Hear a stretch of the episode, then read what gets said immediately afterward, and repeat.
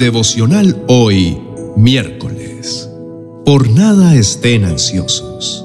En Jeremías capítulo 29, verso 11 dice, Pues yo sé los planes que tengo para ustedes, dice el Señor. Son planes para lo bueno y no para lo malo, para darles un futuro y una esperanza. Te invito a reflexionar en esto. Las situaciones de la vida diaria tratan de tapar nuestros sentidos para que no percibamos las maravillas que Dios tiene para nosotros. La manera como el mal opera a veces es simplemente distraernos de las maravillas que nos rodean, hacernos olvidar de que nuestra realidad es hermosa y de que hay cosas que parecen simples, pero que son realmente grandes milagros de amor. ¿Alguna vez has contemplado la cantidad de cosas bellas que dejas de observar camino a casa después de un día pesado de trabajo? ¿Has enumerado las veces que has dejado de percibir la brisa en tus brazos cansados por seguir anidando preocupaciones en tu mente? Probablemente son muchas. Nuestros sentidos están diseñados para percibir la belleza de la creación, para admirarla y tener mil razones para adorar a nuestro amado Creador.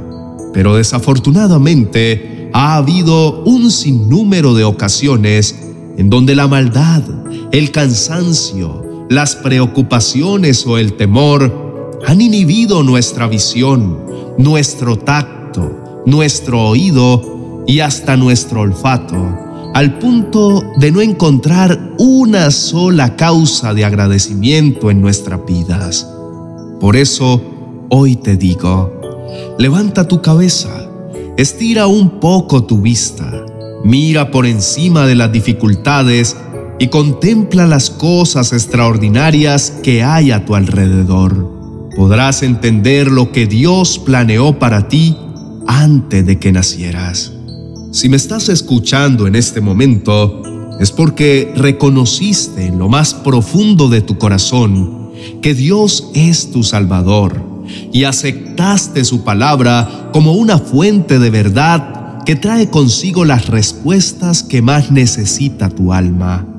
Eso quiere decir que amas a Dios y que anhelas que sea Él quien transforme tu vida. Una muestra de amor y de fidelidad es dedicar un tiempo de escucha a aquella persona que amamos. ¿No es así? Y tú lo estás haciendo ahora con nuestro amado Dios. Por eso quiero darte una gran noticia y que espero enriquezca la manera en cómo ves el poder de nuestro Señor. Y es que como dijo el apóstol Pablo en su carta a los Romanos, capítulo 8, verso 28, y sabemos que Dios hace que todas las cosas cooperen para el bien de quienes lo aman y son llamados según el propósito que Él tiene para ellos. Tal vez a lo largo de tu vida experimentes la incertidumbre que puedan traer algunos momentos de escasez o la preocupación que implica la necesidad de resolver desigualdades y conflictos al interior de tu hogar.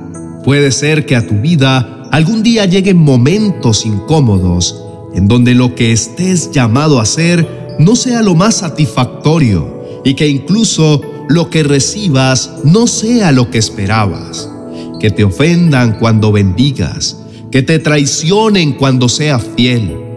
Pero por más confuso que parezca, Dios quiere decirte hoy, si decidiste amarme, hijo mío, si determinaste reservar tu tiempo y tus limitadas fuerzas para mí, en lugar de hacerlo para el mundo, todo, escucha bien, absolutamente todo lo que te suceda estará debidamente dispuesto para tu bienestar.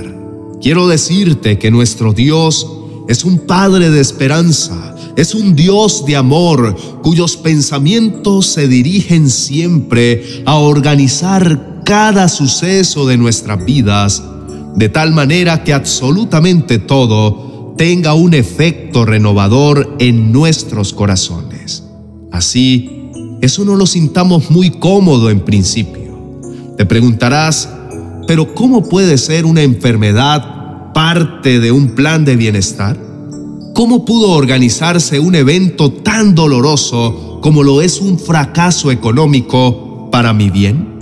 Esto es porque Dios está interesado en traer nuestros corazones a sus pies, a su morada, a como dé lugar. Y no lo hace porque nos quiera someter sin sentido alguno o por capricho, no, sino porque quiere cuidarnos y sabe lo que nos conviene y el momento en el que nos conviene.